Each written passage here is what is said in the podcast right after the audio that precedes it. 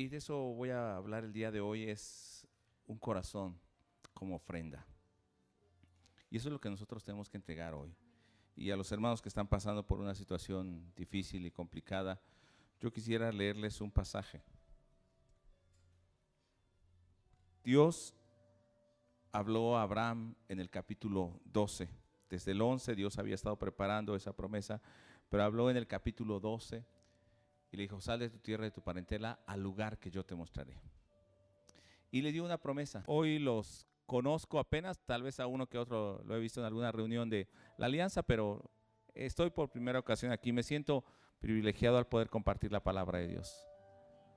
Y como Pablo, cuando Dios le aparece en hechos como un abortivo, dice él, al último, al final, yo creo que ese soy yo. Pero Dios tuvo misericordia de nosotros y nos ha llamado pueblo e hijos.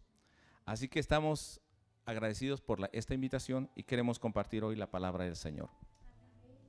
Quiero que vaya conmigo al capítulo 5 de Mateo y el tema de hoy va a ser presentando o presentándote como ofrenda agradable al Señor.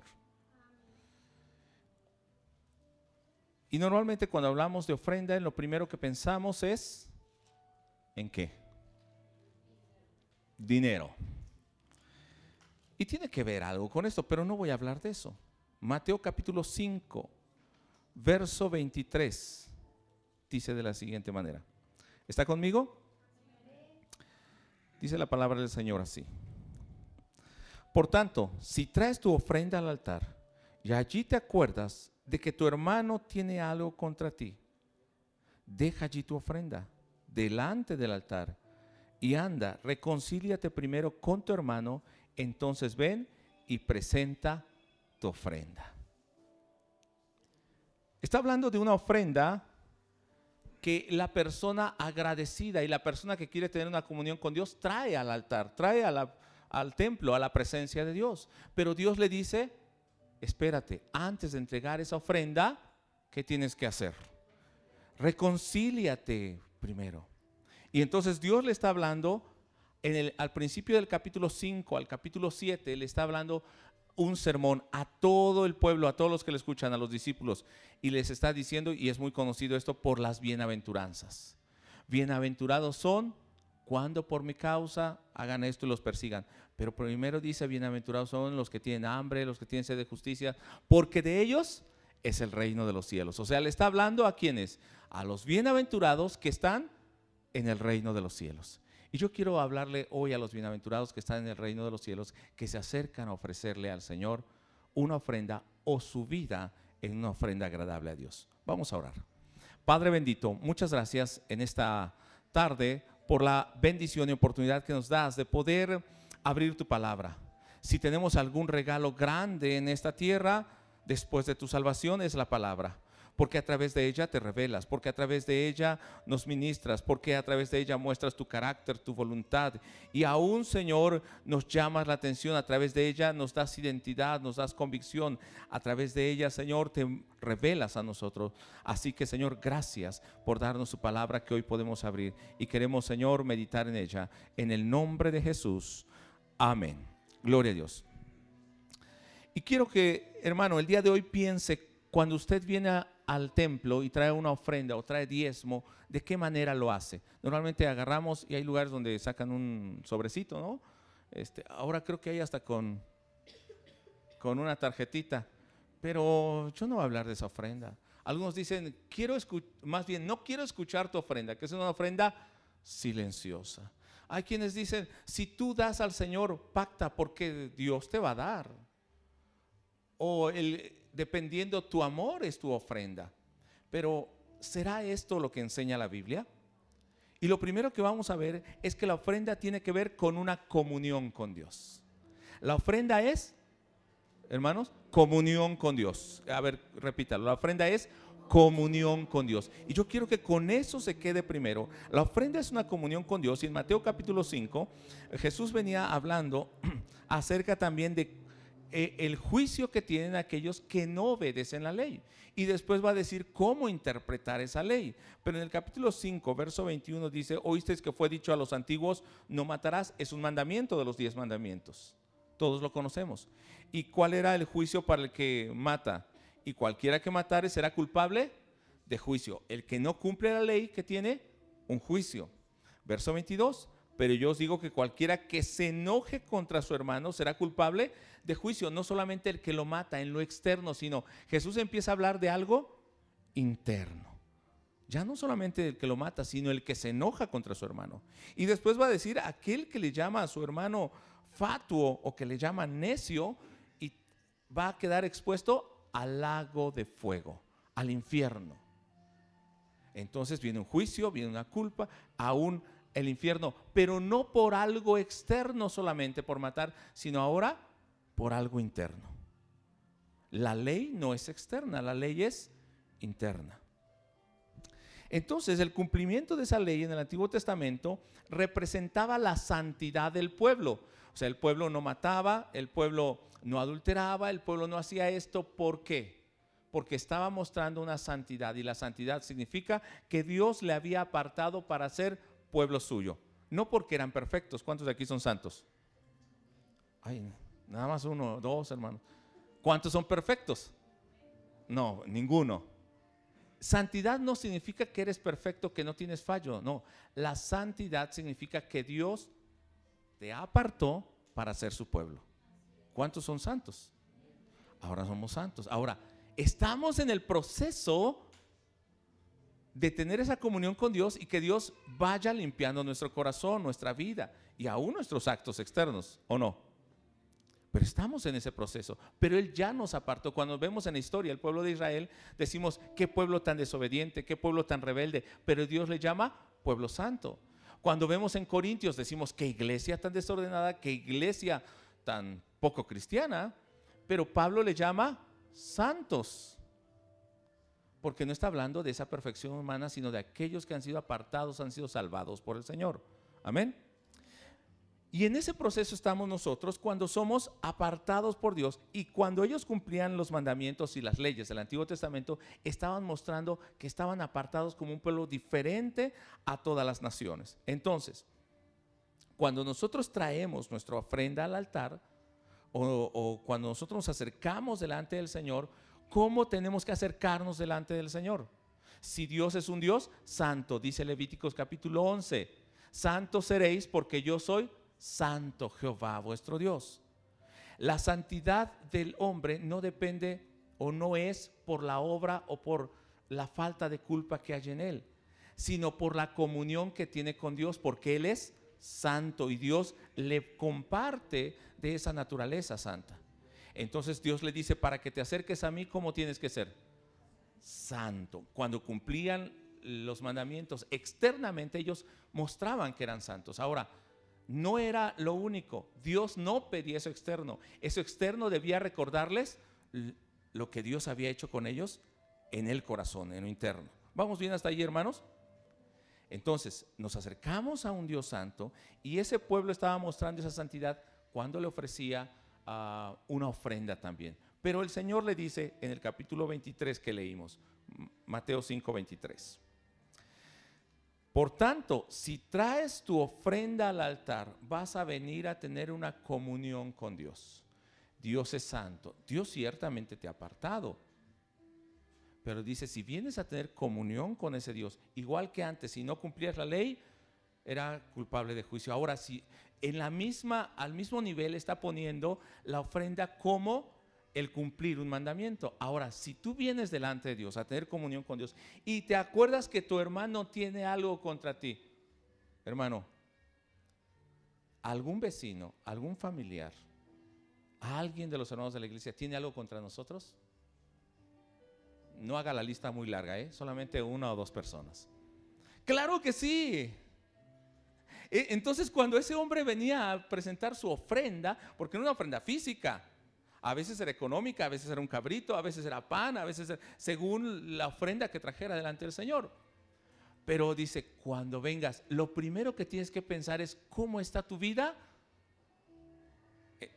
En, con los demás. Y eso está mostrando lo que tú tienes en tu corazón y tu santidad. Si tú vienes a presentarte a ese Dios santo, tienes que venir con una santidad, pero no la santidad externa. Bueno, vamos a ir poco a poco, porque el tema nos podría llevar como tres horas, pero me dijeron que tengo 15 minutos. Entonces, si traes tu ofrenda al altar, antes de ofrecerla, ¿qué tienes que hacer? Deja allí tu ofrenda en el altar. Y no te está diciendo, llévate tu ofrenda. Y algunos hermanos dicen, ah, es que el Señor si quiere que traigas tu ofrenda. Mm, no. Deja allí tu ofrenda, porque eso te va a recordar que tienes que ir y ponerte a cuentas con Dios. Te aseguro que si te vas con tu ofrenda, muy bien, te vas con tu ofrenda, no estoy hablando de ofrenda económica vienes a presentarte delante del Señor, hoy el Señor no te ministró, hoy el Señor no te habló y dices, ah, me voy como si nada. No, pero cuando te acuerdas que tú venías a presentar una ofrenda al Señor, dices, esa palabra que me hablaron me está diciendo, o es aún los cantos, me estaban ministrando para que yo vaya y viva esa palabra que hoy recibí. Entonces vengo y presento mi ofrenda. No venimos aquí porque somos santos, ah, eh, digo perfectos. Hay gente que dice, yo no voy a la iglesia porque está llena de hipócritas. Pues le puedes decir, hay lugar para uno más. Porque allí Dios puede cambiar tu corazón. Todos los que llegamos aquí, ¿cómo llegamos? Bien puros, limpiecitos. No, llegamos con pecados. Llegamos sucios. Llegamos desechados hasta del mundo ni el mundo nos quería. ¿No? Pero el Señor nos amó, nos abrazó. Si traes tu ofrenda al altar, deja allí tu ofrenda. Y esa ofrenda, en griego, la palabra es dorón, que significa un presente, un holocausto. Si traes un presente, un holocausto a Dios, un sacrificio, antes de ofrecer el sacrificio, déjalo allí. Ponte a cuentas con tu hermano. Luego el siguiente verso nos va a decir, luego ven y presenta tu ofrenda. Lo que Dios quería es que ese pueblo tuviera una comunión con Él. Pero antes de tener esa comunión con Él, le está diciendo, antes de ofrecerme a mí, ponte a cuentas con tu hermano. Y los siguientes versos va a decir, porque si no, después, cuando tu hermano te vea y le debes algo, va a decir, échenle a la cárcel hasta que pagues lo último que debes. Eso quiere decir que cada área de nuestra vida fuera del templo fuera de nuestra ofrenda o fuera de nuestra adoración, Dios le está tomando en cuenta para recibir nuestra ofrenda, para recibirnos como ofrenda. Se escucha fuerte, pero así es. Bueno, ahora, esa ofrenda la vamos a ver en Génesis, que es la primera ofrenda que nosotros encontramos, Génesis capítulo 4, y todos conocen esta historia, hasta los que no son cristianos conocen esta historia, que es la historia de Caín y Abel. Dice el verso 1, conoció Adán a su mujer, Eva, la cual concibió y dio a luz a Caín y dijo, por voluntad de Jehová he adquirido varón. Después dio a luz a su hermano Abel, dos hermanos de la misma madre, y Abel fue pastor de ovejas y Caín fue labrador de tierra. Actividades que cada uno eligió. Verso 3. Y aconteció andando el tiempo que Caín trajo del fruto de la tierra una ofrenda a Jehová. ¿Qué trajo al Señor? Una ofrenda de dónde? De la tierra, de lo que él había cultivado, de lo que él había trabajado. ¿Era fruto de su trabajo? ¿Se había esforzado por ello? Y trajo esa ofrenda al Señor. O sea, él quería tener una comunión con Dios, quería acercarse a Dios. Era un presente, era un sacrificio que le estaba dando a Dios. Verso 4. Eh, y Abel eh, trajo también de lo primogénito de sus ovejas, de lo más gordo de ellas. ¿Qué trajo entonces su hermano Abel? De lo primogénito. Y siempre pensamos que la diferencia es esto. Uno trajo de, la tierra y otro trajo un cordero, ¿no? Eh, de lo, lo mejor, decimos, lo más gordo. ¿Alguien ha sido pastor de animales? ¿Alguien ha sido agricultor? ¿Qué trabajo es más difícil? el de agricultor. En serio, más que el de pastor. Los dos son difíciles. Pero el de agricultor, yo le invitaría, yo no he trabajado en el campo, pero yo le invitaría, a veces voy a predicar a la sierra o a algún lado, yo le invitaría a que vea el trabajo de los hermanos o de la gente. Es tan difícil. Sus manos callosas, sus pies sudados. A veces tienen que caminar mucho para ir a trabajar con hambre, pero ellos regresan contentos por haber cultivado lo que hayan cultivado. Y de eso que él trabajó durante todo el año le trajo al Señor. No era un sacrificio, no era un presente. Sí, también el otro igual le trajo un presente. Pero sigamos leyendo la palabra de Dios que nos dice. Cuando los dos se presentan delante de Dios con una ofrenda, dice después del punto en el verso 4, y miró Jehová con cuidado, lea atentamente, vea lo que nos dice la palabra. Y miró Jehová con agrado a Abel y su ofrenda. ¿Qué es lo que Dios vio? A ver, lea, lea la Biblia. Yo no le estoy diciendo que, lea algo que, está en otro lado. No, lo que dice la Biblia, creo que hasta se lo pusieron. Y miró Jehová con agrado, ¿qué dice? Abel y su ofrenda. ¿Qué fue lo que vio Dios? A la persona. Vio el corazón de la persona. Después recibió la ofrenda. El siguiente verso. Pero no miró con agrado a Caín y a la ofrenda suya. ¿Qué fue lo que Dios no recibió y qué fue lo que Dios recibió? ¿La ofrenda o la persona? A la persona. Entonces recibió la ofrenda. Amén. Y yo quiero que poco a poco vayamos pensando cómo nos acercamos delante de Dios. Pero vea por qué vio Dios de esta manera y por qué recibió a uno y a otro no lo recibió en el verso 5. Y se ensañó Caín en gran manera y decayó su semblante. ¿Qué corazón tenía Caín? ¿Por qué se acercó a Dios con esa ofrenda? Quería ganarse a Dios. Mira, mi ofrenda es mejor que la de mi hermano. Mira, todo esto me he esforzado. Véanme todos. ¿No dice eso en el Nuevo Testamento también? Cuando Jesús les dice, cuando traigas tu ofrenda, cuando ores, cuando des limosna, no lo publiques, no hagas tocar trompeta, que no sepa tu mano izquierda lo que hace tu derecha o tu derecha lo que hace tu izquierda. Porque a veces buscamos el reconocimiento de los hombres, pero algunos somos tan osados que buscamos el reconocimiento de Dios. Va a decir, y Dios no nos reconoce. Mira, nada de lo que le podamos dar puede ganarse el favor de Dios, porque nuestras buenas obras son como trapos de inmundicia. ¿Con qué pagará el hombre la salvación de su alma? Dice el salmista. Con nada. Aún si diera todos sus bienes, no puede pagarlo. Entonces, ¿Cómo nos podemos granjear a Dios? Primer punto que estamos viendo, hermanos. La ofrenda es una comunión con Dios. Entonces Dios recibe a la persona y recibe a su ofrenda. Si tú vienes a la casa de Dios y levantas tus manos y cantas, como hace rato lo hacíamos, ¿qué es lo que tenemos que ofrecer? ¿El canto? ¿La danza? ¿Nuestras manos? ¿Nuestra humillación? No, tenemos que entregar nuestra vida, nuestro corazón. Y entonces, aunque cantes, también cantábamos, sublime gracia del Señor. ¿Qué canto llegará delante de Dios? ¿El más moderno o el otro?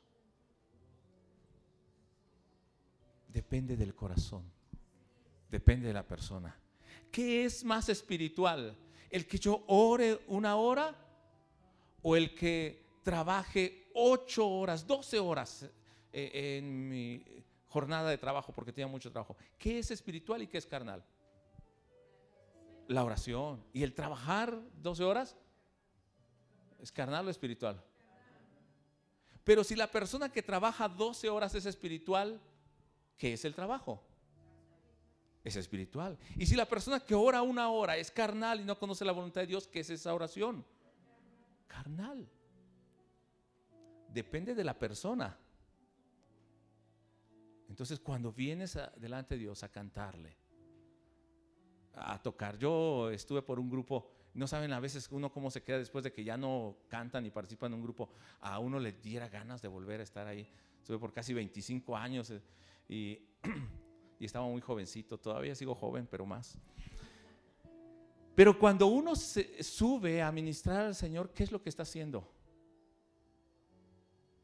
Subo a ofrecer mi corazón a Dios. Eso es lo que estoy haciendo. Cuando estoy atendiendo a las personas, estoy ofreciendo mi corazón a Dios. Cuando estoy en el audio, estoy ofreciendo mi corazón a Dios. No es un trabajo, no es un ministerio, no es una ocupación. Cuando barro, estoy ofreciendo mi corazón a Dios. ¿Qué es más espiritual, predicar la palabra o barrer? Es igual, hermano. Si tú eres espiritual, todo lo que hagas va a ser espiritual. Si tú eres carnal, todo lo que hagas va a ser carnal. La ofrenda del pueblo de Dios es señal de que ese pueblo está dentro del pacto de Dios. Uno, que es pueblo de Dios y que está dentro del pacto. Primero vimos que eh, es comunión con Dios, pero también cuando la ofrenda que nosotros traemos significa que somos parte del pueblo de Dios. Y en el Antiguo Testamento ellos tenían que traer ciertas ofrendas y había unas leyes. Pero yo quiero que vea conmigo Deuteronomio 26. Vamos a ir muy rápido. Deuteronomio 26. Y hay una cosa que yo quiero que ponga usted atención en Deuteronomio 26, del 12 al 14. Ese capítulo, los primeros versos van a hablar de las primicias y después va a hablar de los diezmos. Dice que el pueblo se debe presentar delante del Señor con primicias y con diezmos. Y a veces se utilizan estos pasajes para decirle al pueblo, ofrenda trae tu diezmo, trae tus primicias. Yo hoy no vine a hablar de que usted traiga ofrenda ni traiga primicias. Hermano, pero parece que de eso está hablando. Sí, porque a veces todavía tenemos ese concepto, pero cuando terminemos le aseguro que no va a decir, ah, no, el pastor no habló de, de dinero. el pastor no habló de eso. Capítulo 26, verso 12. Cuando acabes de diezmar todo el diezmo, luego en el verso 13, ¿qué iban a hacer? Diezmar todo su diezmo. Mire lo que iban a decir, dirás delante de Jehová tu Dios, he sacado lo consagrado de mi casa. ¿Qué habían hecho cuando ellos entregaban al Señor? Habían sacado todo lo que estaba consagrado en su casa para Dios. Pero hay algo más importante en este verso que yo quiero que usted vea atentamente. He sacado lo consagrado y también lo he dado al levita, al extranjero, al huérfano, a la vida. Lea conmigo esto, conforme a todo lo que me has mandado. Entonces cuando la persona traía su ofrenda, que era un cabrito, que era del fruto de la tierra, ¿qué estaba diciendo?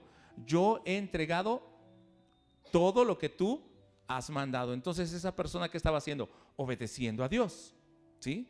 Mostraba su obediencia a Dios. En el verso 14, no he comido de ello en mi luto, ni he gastado de ello estando yo inmundo. Entonces, ¿qué estaba diciendo?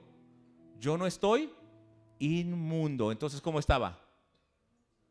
Lo contrario de inmundo, puro, santo. Entonces, cuando traía su ofrenda, está diciendo, estoy santo delante de ti. Qué fuerte es esto. No es económico. Si se da cuenta, es espiritual. ¿Estamos bien aquí, hermanos? Entonces, enseguida dice, ni de hecho he ofrecido a los muertos. O sea, no he tenido comunión con muertos, o sea, no he estado impuro. Lo siguiente quiero que lo lea conmigo.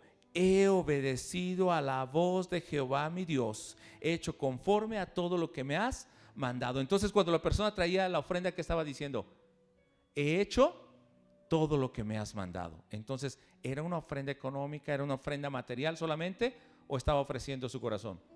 Estaba ofreciendo su vida y cuando él ofrecía su vida, en el Antiguo Testamento estaba simbolizando que también él estaba puro delante de Dios el diezmo bíblico, la ofrenda bíblica, las primicias, no tienen que ver con cuánto o qué cantidad eh, o, qué tan regularmente lo damos. Y alguno va a decir, ah hermano, entonces usted me está diciendo ahora que no dé.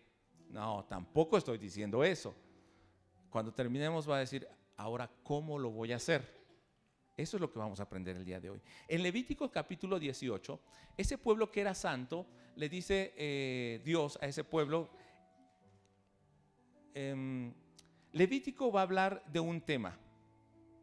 ¿Quién sabe cuál es el tema de Levítico? ¿Eh?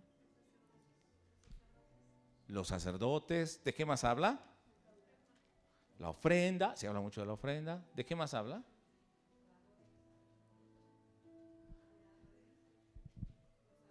Los adoradores, ok. El tema principal de Levíticos va a ser la santidad de Dios. Dios es santo, santo, santo. De hecho, si usted ve en el capítulo 1, verso 1, llamó Jehová a Moisés y habló con él, ¿dónde?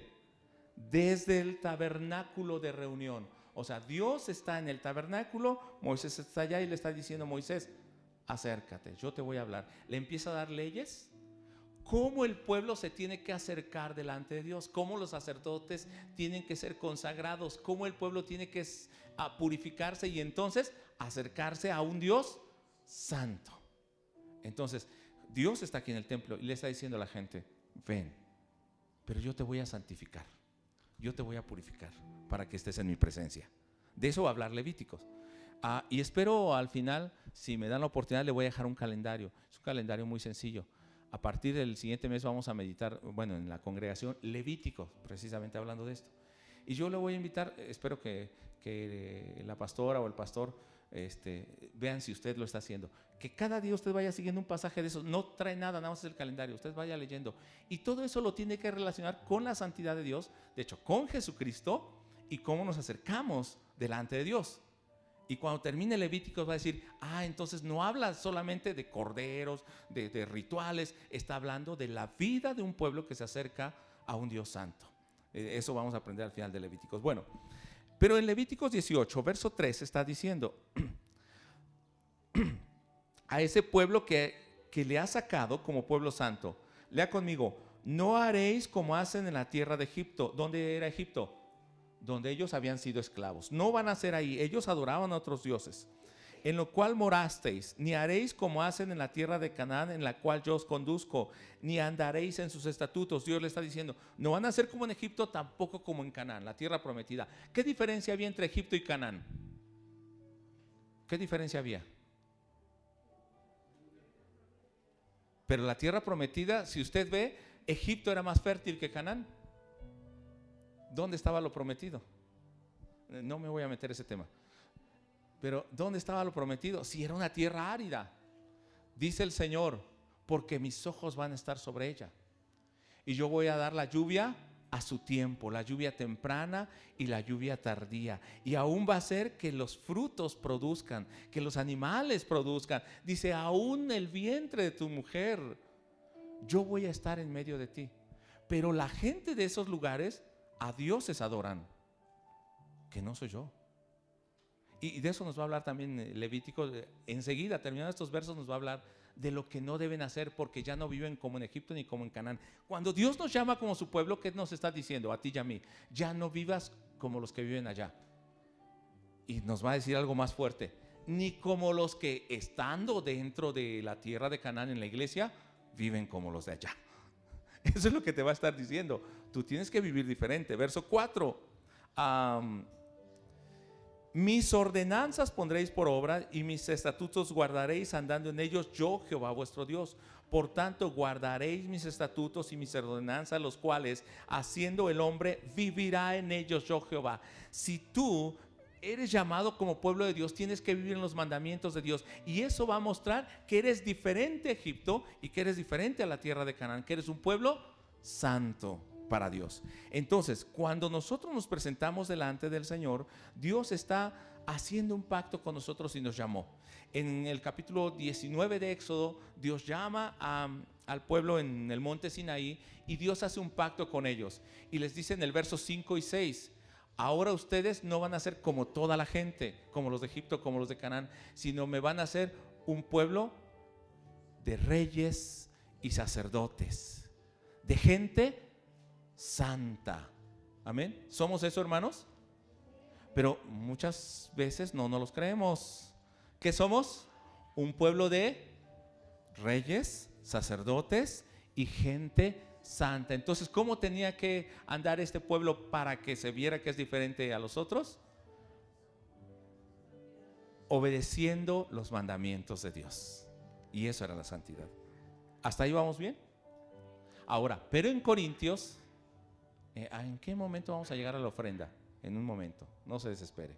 Cuando lleguen las cuatro. En 2 de Corintios, capítulo 6, voy a leer, pero quiero leerle no la versión 60, sino la traducción del lenguaje actual. Segunda de Corintios, capítulo 6. ¿Ya lo tiene?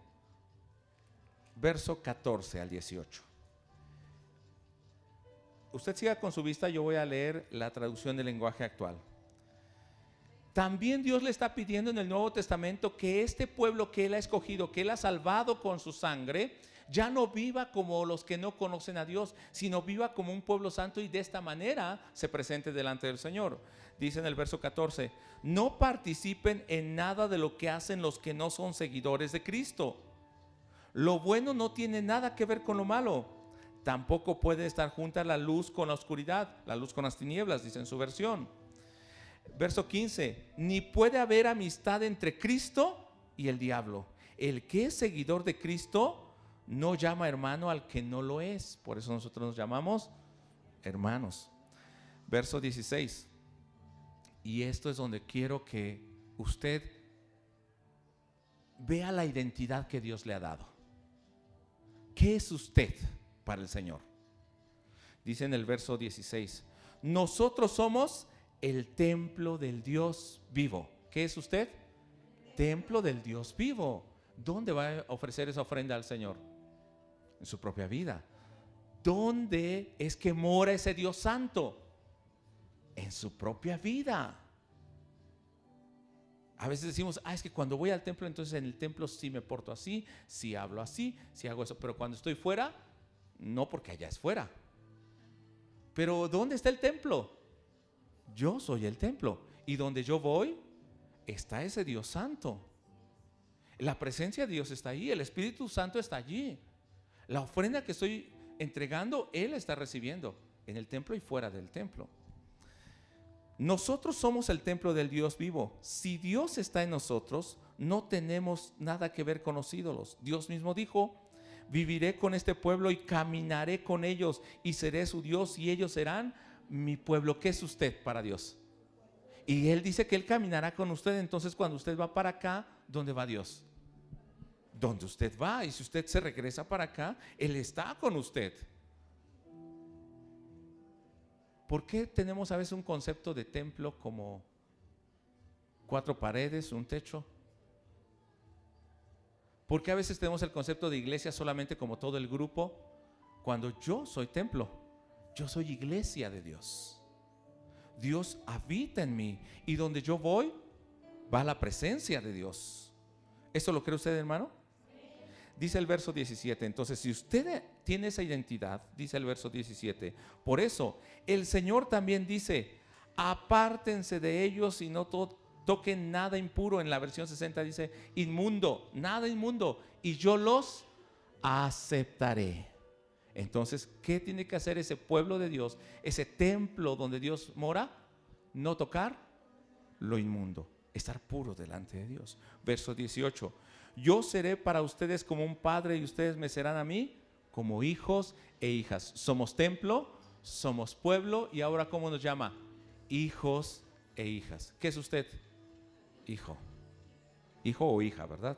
Claro, no vaya a confundir eso ahora está de moda. No, no confunda nada de eso. Usted es hijo o hija, nada más. No hay tercero, cuarto ni, ni otra cosa. Solamente podemos ser eso. Ahora, nosotros cuando presentamos nuestra ofrenda tenemos comunión con Dios. Amén. Cuando presentamos nuestra ofrenda estamos diciendo que somos pueblo de Dios que vive en un pacto con el Señor. Capítulo 27 de Deuteronomio, no lo busque porque va a ser de Deuteronomio, Deuteronomio 27 prácticamente hasta la muerte de Moisés, capítulo 33, donde Dios le va a estar diciendo, ahora yo hago un pacto con ustedes. Y ellos se presentan y están en el monte Ebal, unos y en el monte Gerizim, los otros, mm, eh, anunciando los mandamientos de Dios.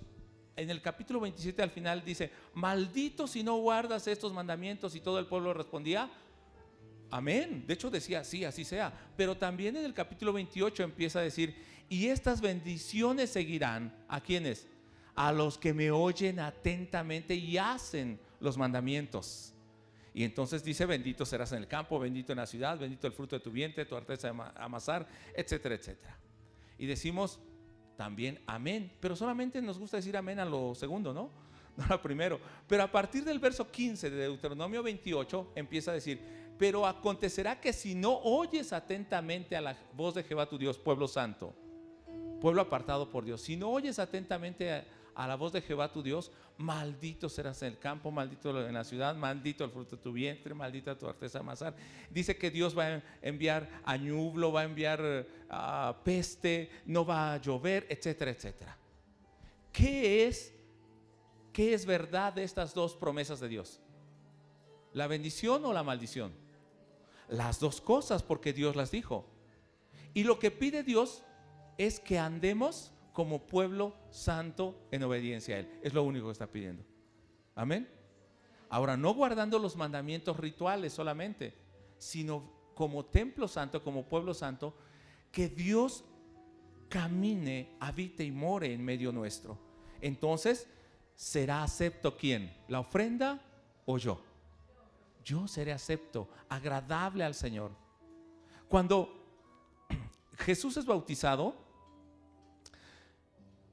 se oye una voz del cielo que dice, este es mi Hijo amado en el cual tengo complacencia o me agrado, diría otra versión. Cuando el Señor ve nuestra vida, ¿qué es lo que está diciendo de ti de mí? Este es mi Hijo amado en el cual tengo complacencia, en el cual me agrado. ¿Dios agrada de ti o de mí, hermano? Si no hay mucha seguridad, mm, pues no es para desanimarnos, pero sí para entristecernos. Es para decirle al Señor, Señor, perdóname. Yo quiero ser esa ofrenda agradable al Señor. Amén. Pero también el ofrendar al Señor tiene que ser un olor grato delante de Él. Vamos a Efesios capítulo 5. Se encuentra ahí adelante de 2 Corintios, Gálatas, Efesios. Efesios capítulo 5. Pablo le está escribiendo a, un, a, a una iglesia donde se encuentra el templo de prostitución, puedo decirlo, más grande en ese tiempo conocido donde eh, los excesos están a la orden del día. Pero allí Dios ha levantado un pueblo santo a Dios, en medio de esa nación. Y ese pueblo que ahora sirve a Dios, le dice en el capítulo 5, verso 1, primero en los primeros tres capítulos le va a presentar la obra que Jesucristo ha hecho para santificar a ese pueblo. Todo lo que el Señor hizo para santificar a ese pueblo. Y le va a decir en el capítulo 4, al principio del capítulo 4. Entonces, como Dios ya hizo esa obra, en el verso, ah, capítulo 1, verso 4 también va a decir, como Dios ya los puso en lugares celestiales, ¿dónde estamos hermanos? En lugares celestiales, entonces el capítulo 4 va a decir, anden conforme al llamado que tienen. ¿Qué llamado tenemos? Celestial. ¿Dónde estamos sentados? En lugares celestiales. ¿Cómo debemos andar? Como si estuviésemos en lugares celestiales. Y capítulo 5, verso 1 que le dije ahora, ¿qué nos dice el verso 1? Sed pues imitadores de Dios como hijos amados. Estábamos en pecado. En el capítulo 2 de Efesios va a decir, ustedes estaban muertos en sus delitos y pecados, pero Él les dio vida. ¿Qué tenemos ahora? Vida. Ahora tenemos que caminar como imitadores de Dios. La palabra que utiliza ahí para imitadores es mimetes y es una palabra conocida en español, transparente al español, ¿no? ¿Qué es mimetes? Mimetizarse, es mimetizar. Cuando un animal se pone sobre otro, por ejemplo, ese es insecto palo, ah, un camaleón, ah, algunos pulpos, se ponen junto a algo, ¿qué pasa con ellos? Toman la apariencia, el color, hasta, a veces hasta la textura. Cuando un cristiano, más bien con una persona que no conoce a Dios, ha sido limpiada, sacado de las tinieblas a la luz y está sobre Cristo, cuando te ven a ti, ¿qué empieza a ver la gente? Imitador, mimetés, que tienes la imagen de Cristo, el carácter de Cristo, hasta, voy a decir, hasta la textura de Cristo, hasta olor a Cristo. En Gálatas, ¿cómo les dijeron a los seguidores de Cristo, a los discípulos? Cristianos, porque hablan de Cristo y se parecen a Cristo. A tal punto que vemos en Hechos capítulo 7, cuando Esteban está siendo ah, martirizado, lo están apedreando, dice que levantando los ojos al cielo ve al Señor y él dice, Señor, no les tomes en cuenta este pecado. ¿Quién actuó de esa manera? Jesús en la cruz del Calvario. Dice, Señor, perdónalos porque no saben lo que hacen. ¿Cómo estaba viviendo ahora Esteban? Y muriendo como Cristo, tal cual. Por eso Pablo dice, no con altanería, imítenme a mí como yo imito a Cristo. No, lo que está diciendo Pablo, yo vivo una vida como la de Cristo. Si ustedes no pueden ver la vida de Cristo, véanme a mí. Estoy procurando vivir la vida de Cristo diariamente. Cuando los de afuera te ven a ti, ¿qué es lo que están viendo? La vida de Cristo. Amén. O hay del hermano que no vino hoy. Yo dije que esa palabra era para ese hermano, pero hoy no vino. Un día una hermana se acerca al pastor, no era yo, ¿eh? Se acerca al pastor de la iglesia y le dice, hermano, quiero decirle algo. A ver, hermana. Todo eso que usted estaba diciendo lo dijo por mí, ¿verdad? Porque usted está diciendo que las chismosas, que esto, ¿verdad que lo dijo por mí? Y le dice el hermano, sí lo dije por usted. hermano, ¿cómo? Sí lo dije por usted porque no lo dije por las bancas. Lo dije por... Ah, ese es el mensaje de Dios. Y si a usted le quedó, es para usted. Nadie sabía, pero bueno, eh, se proyectó, decimos, ¿no?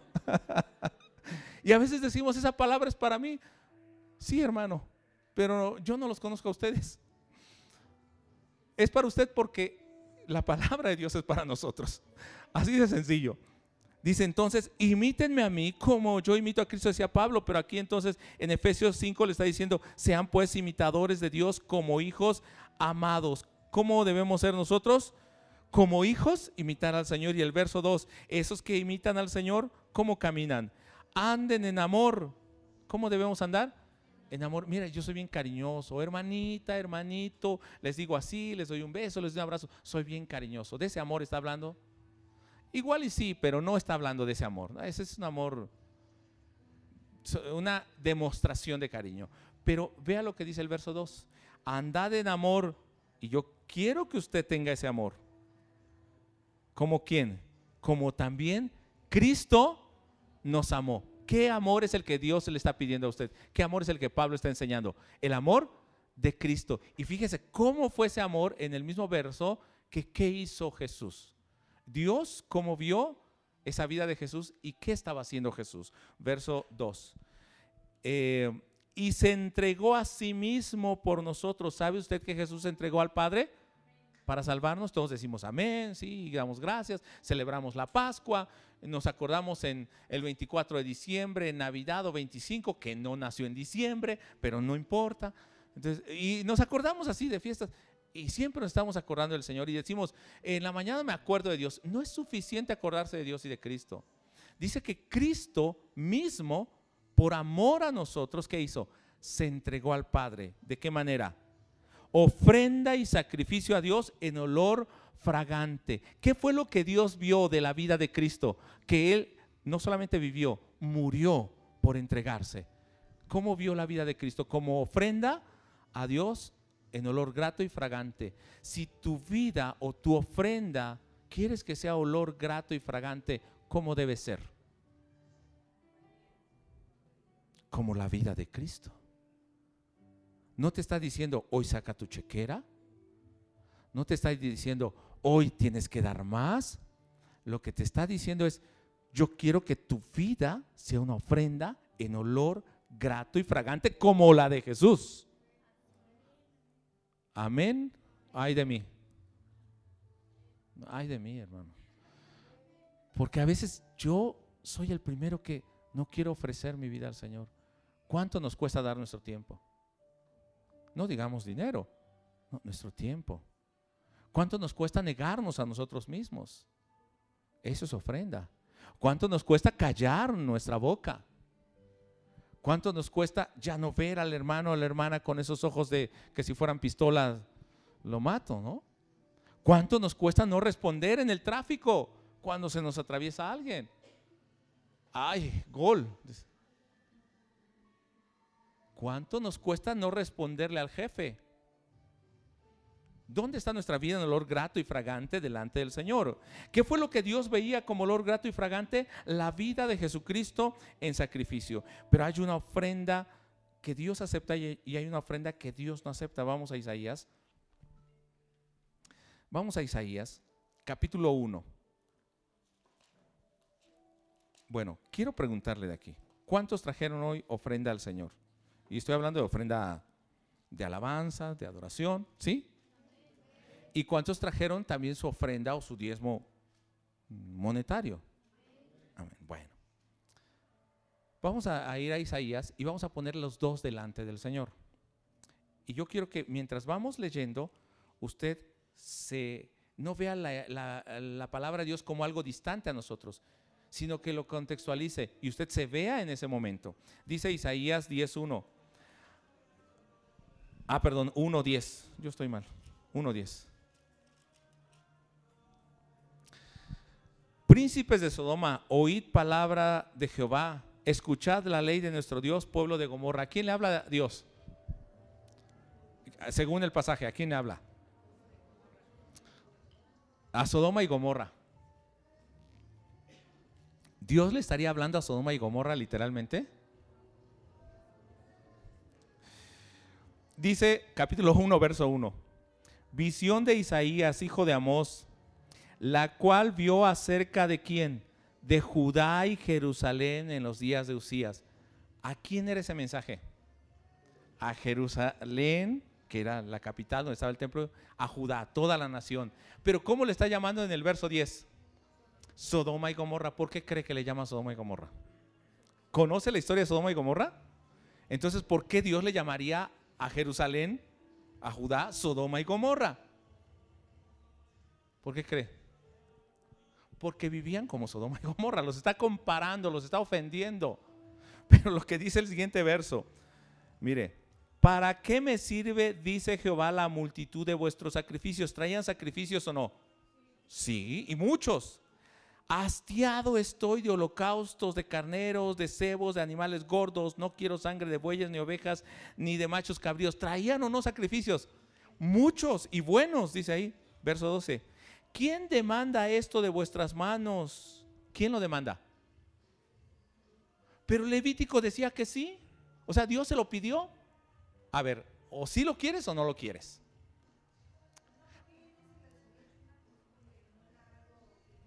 Muy bien, es una pregunta retórica. Lo que le está diciendo, yo no quiero esto de esa manera. O sea, yo te lo mandé, pero no lo quiero de esa manera. O sea, tú me traes me traes mucho, pero bueno, mejor leemos para que no diga que, no ponga palabras en mi boca que no están en la Biblia. Cuando venís a presentaros de mí, delante de mí para hollar mis atrios, sus ofrendas, sacrificios que hacían, pisoteaban sus atrios. Verso 13, no me traigas más vana ofrenda. Entonces, ¿qué es lo que traían ellos?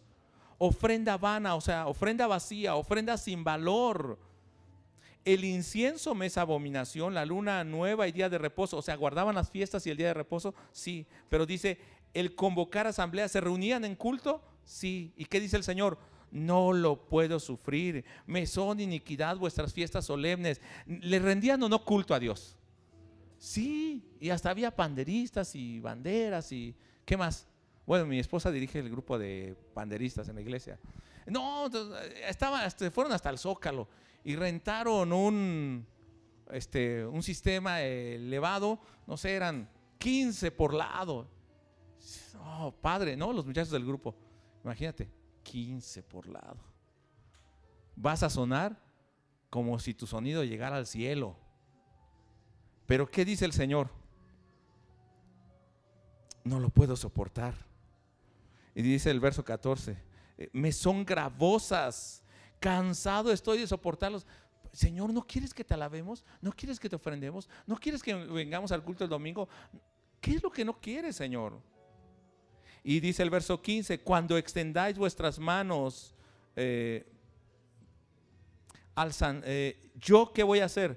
Esconderé de vosotros mis ojos. O sea, cuando oren, ¿qué va a hacer el Señor? No los va a oír. Asimismo, cuando multipliquen la oración, yo no oiré. ¿Por qué, hermanos? llenas están de sangre vuestras manos. No está diciendo, no quiero que eh, vengan y se presenten delante de mí. No, lo que está diciendo es, no quiero que vengan y se presenten de esa manera delante de mí, con sus manos llenas de sangre y quieran presentar una ofrenda al Señor. Verso 16. Es muy sencillo. Lavaos y limpiaos. ¿Qué tienen que hacer? Lavarse y limpiarse quiten la iniquidad de sus obras, o sea, su forma de vida delante de mis ojos. Dejen de hacer lo malo. Aprendan a hacer el bien, buscad el juicio, restituid al agraviado, o sea, hagan justicia. ¿Le deben a alguien? Páguenle. Haced justicia al huérfano, amparad a la viuda.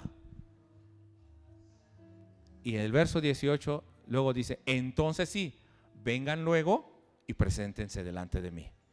Lo que estaba diciendo no es que no quiera que se presenten, no quiero que cambien su vida. Entonces, ¿qué es lo que Dios nos está pidiendo? Una ofrenda agradable delante de Él.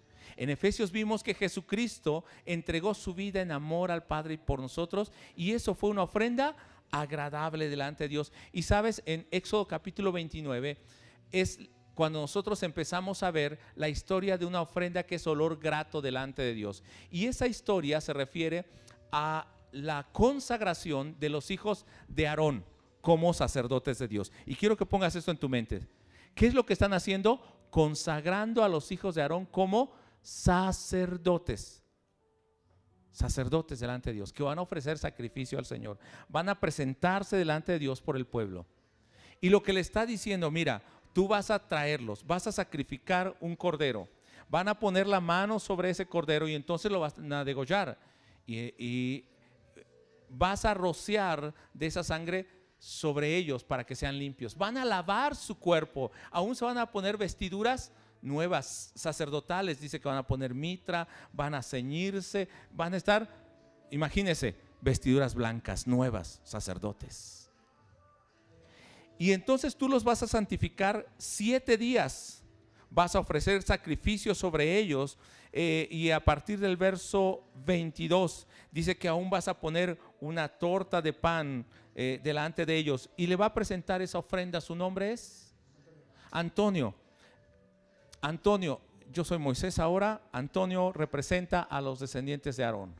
Y dice, lo vas a santificar, lo vas a limpiar, pero van a traer una ofrenda, ellos lo van a tomar. Y Aarón se lo va a entregar, te lo va a entregar a ti. Tanto ese sacrificio como los panes. Y lo vas a poner en las manos de Antonio. Y Antonio, ¿qué va a hacer junto contigo? Van a levantar esa ofrenda y la van a mecer. Es como cuando nosotros levantamos nuestras manos, ¿no? y la van a mecer delante de Dios. Es una, una forma como de decir, te lo entregamos a ti. Lo van a ofrecer delante de Dios. Y entonces esa ofrenda que ya Él se purificó y que Él está entregando, la vas a tomar de sus manos, la vas a poner en el altar y la vas a quemar totalmente. Lo que estaba simbolizando no era la ofrenda, es la vida de Antonio en esa ofrenda entregada a Dios y era quemada. Y entonces eso es lo que Dios llama olor grato en el verso 25. Dice, después lo tomarás de sus manos y lo harás arder en el altar sobre el holocausto por olor grato delante de Jehová. Es ofrenda encendida a Jehová. O sea, era una ofrenda de olor agradable. ¿Cuántos son del norte? A ver, norteños. O de Monterrey, bueno, de aquí de Hidalgo, del Estado de México, aquí, cuando usted pasa, usted ve que, hay en la carretera a veces cabrito y así, ¿no? Y lo ponen sobre las brasas. ¿Y cómo huele cuando usted pasa? La Isabel se empieza a mover, o Chabela, ¿no? O sea, la solitaria, porque siente el olor. Bueno, ellos lo que hacían era como un asado, o sea, ponían esa ofrenda y cuando se pone al fuego, ¿qué pasa con esa carne? Huele agradable. Pero dice, lo que tú vas a entregar al Señor va a ser esa ofrenda agradable, pero vas a dejar hasta que se queme y se consuma. Todo va a ser para el Señor. Cuando traigas tu vida al Señor, no vas a ofrecerle poquitas cosas. No vas a ofrecerle lo último, migajas.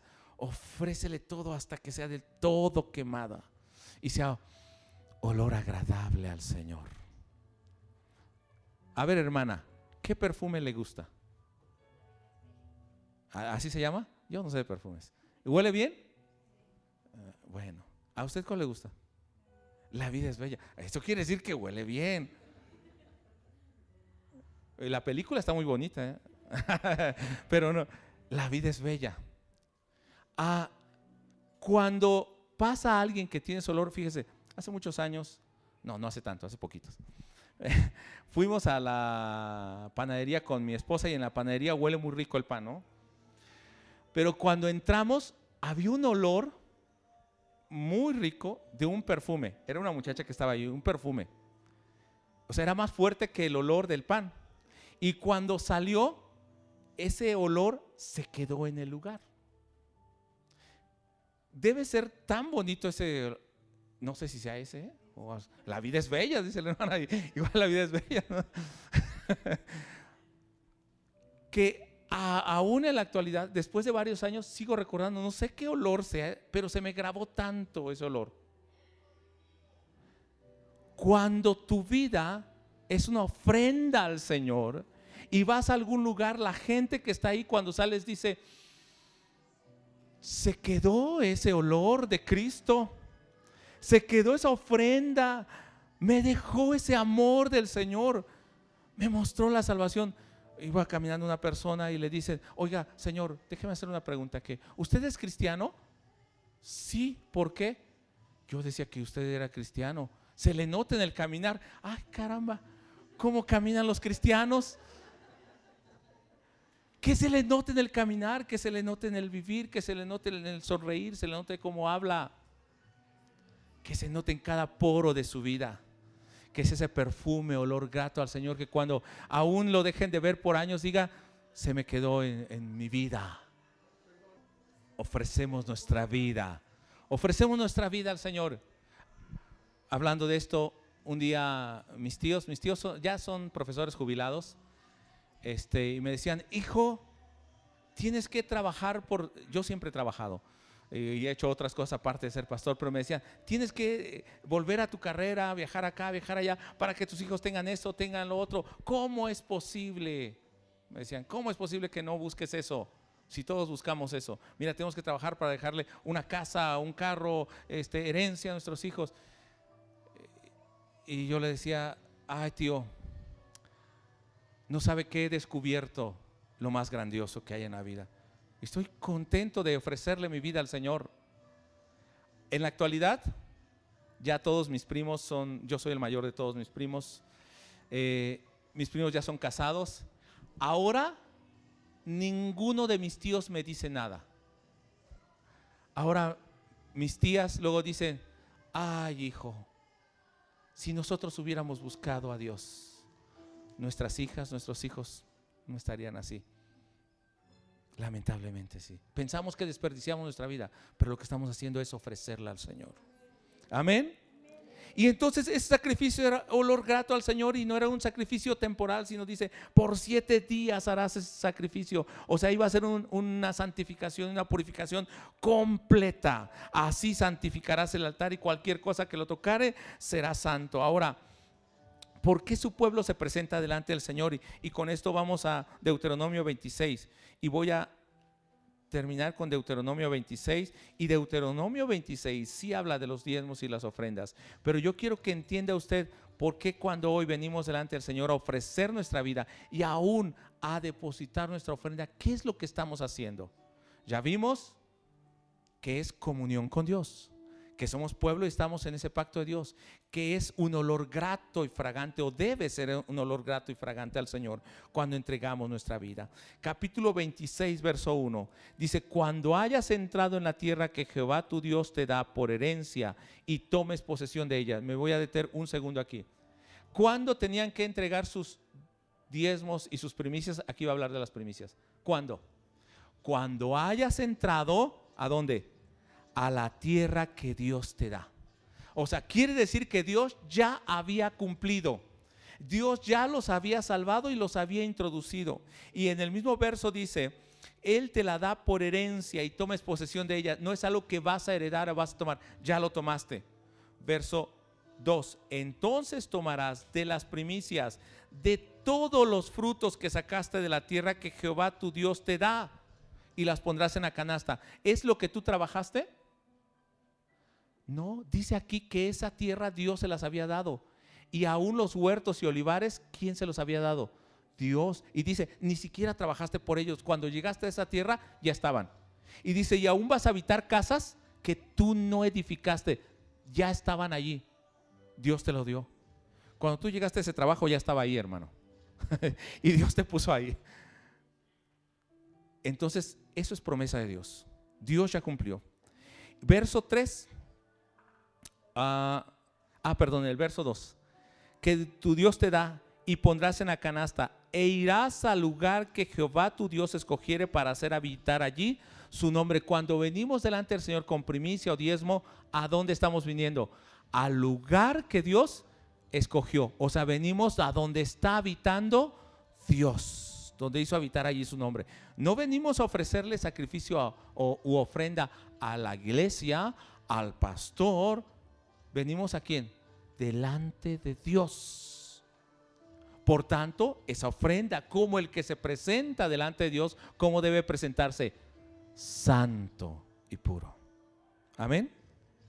Y cuando nosotros nos presentamos delante de Dios, en el verso 5, iba a recordar que Dios ha cumplido su pacto, pero en el ver- verso 5, entonces hablarás y dirás cuando traigas tu ah, primicia, dirás delante de Jehová tu Dios, un arameo a punto de perecer fue mi padre, el cual descendió a Egip- a Egipto y habitó allí con pocos hombres y allí creció y llegó a ser una nación grande, fuerte y numerosa. Y los egipcios los maltrataron y los afligieron y pusieron sobre nosotros dura servidumbre. ¿Qué recordaban?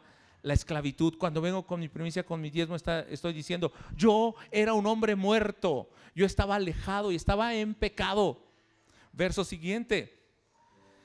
Y clamamos a Jehová, el Dios de nuestros padres, y Jehová oyó nuestra voz y vio nuestra aflicción, nuestro trabajo y nuestra opresión. Y Jehová nos sacó de Egipto con mano fuerte, con brazo extendido, con grande espanto y con señales y con milagros. Cuando traían su primicia, que estaban diciendo? Yo estaba a punto de morir, mi padre no te conocía, pero tú hiciste un pueblo de nosotros, aunque no te conocíamos. Y cuando estábamos en opresión y clamamos a ti, tú nos libraste de Egipto y nos diste vida. Cuando venimos delante del Señor a ofrecer ofrenda o diezmo, ¿eso estamos pensando, hermanos? O a veces pensamos, si yo te doy, tú me vas a dar más. ¿No más pensamos eso? No, venimos delante del Señor porque Él ya nos bendijo. Él ya nos bendijo. Él ya nos hizo su pueblo. Ya nos salvó. Entonces, no estoy presentando una ofrenda, una primicia o un diezmo económico. Estoy recordando la obra de salvación que el Señor ha hecho en mi vida. Estoy diciendo soy pueblo de Dios porque Él tuvo compasión de mí. Con mano poderosa y con brazo fuerte me sacó. Y cuando en el verso 10 dice, este pueblo se presenta delante del Señor, dice, y ahora he traído las primicias del fruto de la tierra que me diste. No es lo que yo trabajé, es lo que tú me diste. Oh Jehová, y lo dejarás delante de Jehová tu Dios, y la conmigo, y adorarás delante de Jehová tu Dios. No sé cuántos cuando ofrecemos la ofrenda o el diezmo decimos, Señor, Dios ha sido bueno, Dios ha sido bueno, que se convierta en motivo de alabanza y adoración a Dios. Esto es lo que debemos hacer cuando nosotros venimos delante del Señor. A partir de los siguientes versículos nos va a hablar también acerca del diezmo, pero a partir del verso 10 y, déjeme ver, 10 y, eh, 15. Mira desde tu morada, cuando este hombre se presentaba con su diezmo, decía, mira des- desde tu morada santa, desde el cielo, bendice a tu pueblo Israel que estaba diciendo, tú me ves desde el cielo. Verso 16, Jehová te manda hoy que cumplas sus mandamientos, cuida de ponerlos por obra con todo tu corazón y con toda tu alma. Cuando venía con su ofrenda estaba diciendo, yo recuerdo que Dios me dijo que viva en obediencia verso 17, y esto sí quiero que lo lea conmigo. Has declarado hoy solemnemente, o solemnemente hoy, que Jehová es tu Dios. No sé, ¿aquí reparten sobres para el diezmo o no? Bueno, si usted trae su diezmo, solamente los que traen su sobre, no quiero que ponga su diezmo ahí, no, nada más lo voy a hacer simbólicamente, ni tampoco quiero que usted lo ponga y me lo dé a mí eh, o al pastor, no, no. Quiero que usted tome el sobre, si trae su sobre, a ver, tome su sobre de, su diezmo. Ok, tome su sobre. Eh, eh, ¿Por qué? Porque difícilmente pensamos que el diezmo o la ofrenda sea alabanza a Dios. sea recordar la salvación de Dios. O sea, solamente que lo tenga. No va a poner a nada, ¿eh? ni le voy a pedir que ponga más ni nada. No, nada más lo voy a hacer simbólicamente. Entonces, usted lea conmigo, nada más tome su, sobre y lea conmigo. Has declarado solemnemente hoy que Jehová es tu Dios. Cuando usted pone ese diezmo, está diciendo, yo declaro que Él es mi Dios. Pocas veces pensamos esto, ¿no? Seguimos leyendo. Y que andarás en sus caminos y guardarás sus estatutos y mandamientos y sus decretos y que escucharás su voz. Señor, yo te estoy diciendo que voy a andar en obediencia a tus mandamientos y voy a escuchar tu voz. Aunque sea el pastor aún que venga y se tarde, también lo voy a escuchar. Verso 18. Y Jehová ha declarado hoy que tú eres pueblo suyo, de su exclusiva posesión, como te lo ha prometido para que guardes todos sus mandamientos cuando vengo digo, estoy declarando que Él es mi Dios. Verso 19, a fin de exaltarte sobre todas las naciones que hizo para olor y fama y gloria, que le seas, hermano, olor agradable, para que seas un pueblo, lea conmigo, santo a Jehová tu Dios, como Él te ha dicho. ¿Cuántos nos presentamos de esta manera delante de Dios? Amén. Yo solamente quería que tomaras tu, tu sobre porque cuando nosotros ofrendamos o diezmamos, no es lo económico que estamos entregando. Y quería tocar el tema hoy porque cuando tú entregas, estás entregando tu corazón al Señor. No solamente ofrendas aquí, cuando vives en obediencia ya estás ofrendando tu vida en olor grato al Señor. Cuando tu vida refleja esto, entonces vienes delante de Dios y estás diciendo, Señor, yo hoy declaro que soy tu pueblo. Tú me rescataste voy a andar en obediencia a tus mandamientos. Y sabes que, Señor, también yo creo que tú me has escuchado y me has tomado como tu pueblo. Eso es lo que estoy declarando hoy al acercarme delante de ti. Por eso Mateo capítulo 5, verso 23 que leímos al principio, dice, por tanto si traes tu ofrenda al altar y allí te acuerdas que tu hermano tiene algo contra ti, con todo lo que vimos, Dios santo, Tú debes ser un pueblo santo. ¿Qué es lo que estás ofreciendo? No es un objeto. Estás diciendo, como esos sacerdotes que fueron santificados, yo me presento delante de ti y estoy ofreciendo una ofrenda en olor grato y fragante. Como la vida misma de Cristo que se entregó en sacrificio y en amor, yo me estoy ofreciendo a ti. Cuando me presento a ti, es esto. Y dice el verso 23, entonces, si traes tu ofrenda y allí te acuerdas que tu hermano tiene algo contra ti, ¿Qué debes hacer, hermano? Deja allí tu ofrenda delante del altar. Anda y reconcíliate primero con tu hermano y entonces ven y presenta tu ofrenda. ¿Sabe qué significa eh, esa palabra reconcíliate? Dialazo es la palabra en griego que quiere decir cambia totalmente, renuévate. Entonces, si te acuerdas que está esa ofrenda ahí, ¿qué debes hacer? Renuévate, cambia y entonces ve y presenta tu ofrenda. ¿No es lo que decía Isaías, capítulo 1? No me traigas ese tipo de ofrenda. ¿Qué debes hacer? Límpiate. Y entonces si ven y presenta tu ofrenda, y yo te voy a oír y te voy a recibir. ¿Qué es lo que tenemos que hacer hoy, hermano? No voy a hablar de ofrenda económica. ¿Qué es lo que tenemos que hacer hoy? Ponernos a cuentas con Dios. ¿Cómo he vivido mi vida hasta hoy? ¿Cómo estoy entregando mi vida al Señor? Y yo quisiera que hoy tú puedas entregar tu vida al Señor.